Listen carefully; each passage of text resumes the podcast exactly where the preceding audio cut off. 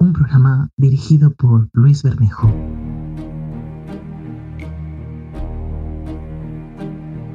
Hay muchos que piensan, y realmente no es que piensen mal, es algo que es normal, cuando le hablan de la edad de hielo, que es un fenómeno que ocurrió pues hace muchísimos millones de años en nuestro planeta Tierra. Pero hubo una edad del hielo, pequeña en su duración, y que ocurrió no hace demasiado tiempo. El calentamiento global se ha convertido en un caballo de batalla ideológico. Para la izquierda es desde luego un dogma de fe.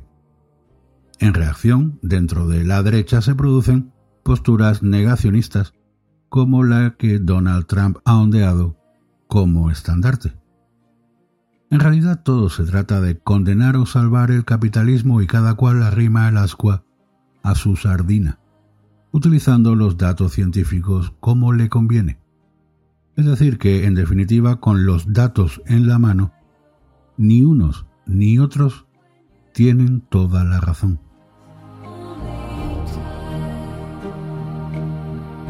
Lo cierto es que se sabe muy poco. Los científicos saben muy poco sobre los cambios de temperatura del planeta Tierra. Sí, sabemos que han ocurrido antes del hombre y después del hombre, pero no por qué. En el siglo XVIII la geología descubrió evidencias de la existencia de la última edad glacial, llamada cuaternaria, que empezó hace dos millones y medio de años.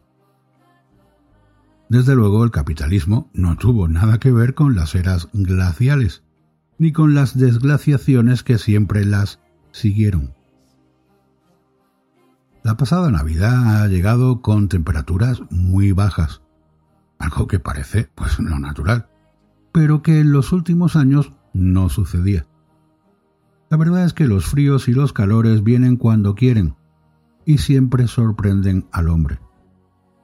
Ahora estamos lógicamente preocupados por la reducción del hielo del Antártico o la desaparición de glaciares que siempre, y ese siempre va entre comillas, habían estado entre nuestras montañas. Pero, ¿qué debieron pensar los europeos cuando hacia 1550 comenzó la llamada pequeña edad del hielo?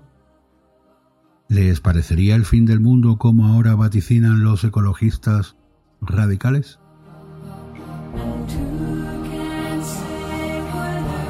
Según la NASA, la pequeña edad del hielo tuvo lugar entre 1550 y 1850, con un periodo más crudo, el mínimo de Maunder, entre 1645 y 1715, y otros dos picos de frío hacia 1770 y 1850.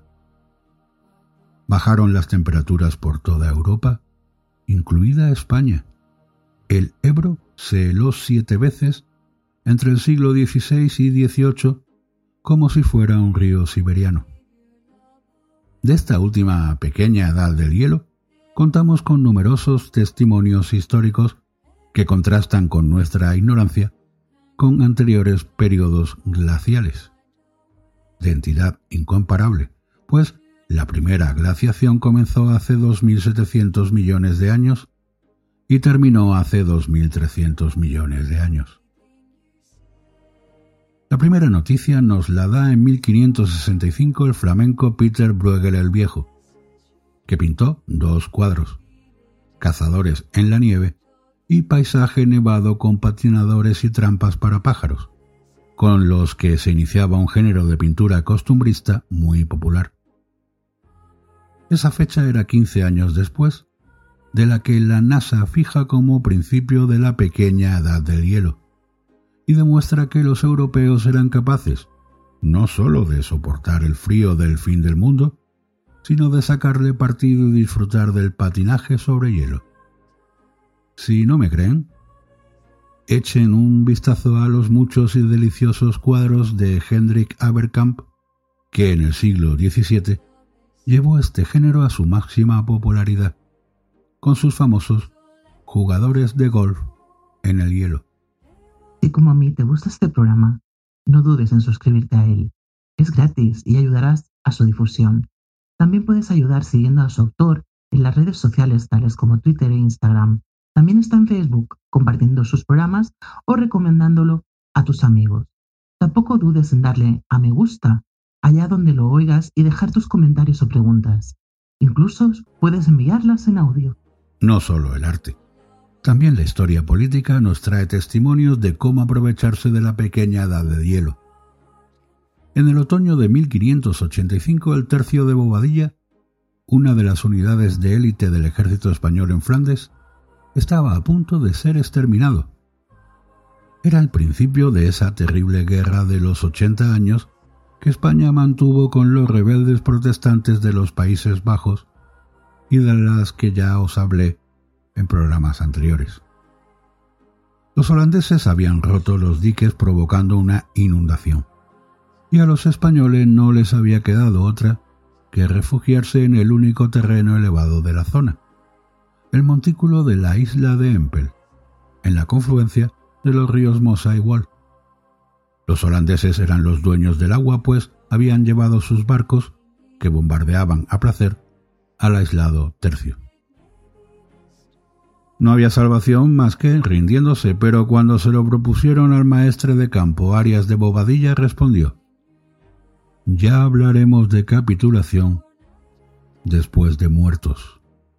Y se dispusieron a morir, aunque por instinto de supervivencia los soldados cavaban el blando terreno, buscando algún refugio de las bombas. En la desesperada zapa apareció una tabla pintada con la Inmaculada Concepción, a la que los hombres del tercio, fervientes católicos como eran los españoles de la época, se encomendaron. Téngase en cuenta que aquello eran guerras de religión. Y se produjo el milagro de Empel. Por la noche se levantó un aire tan frío que parecía su puntilla, pero en realidad era su salvación. Al amanecer vieron que el agua se había helado. La infantería española tenía la posibilidad de lanzar un ataque marchando sobre el hielo, y ahí eran invencibles. Asaltaron los barcos holandeses, que se habían quedado presos por el hielo, y pasaron a cuchillo a los enemigos. Desde entonces la Inmaculada Concepción es la patrona de la infantería española. Disfruten del frío en estas insólitas navidades del virus pasado y todos los fríos que todavía vendrán. Recuerda visitar nuestras redes sociales, darle a me gusta, compartir el programa, comentar o preguntar por escrito o con audio sobre los temas tratados o los que te apetezca conocer.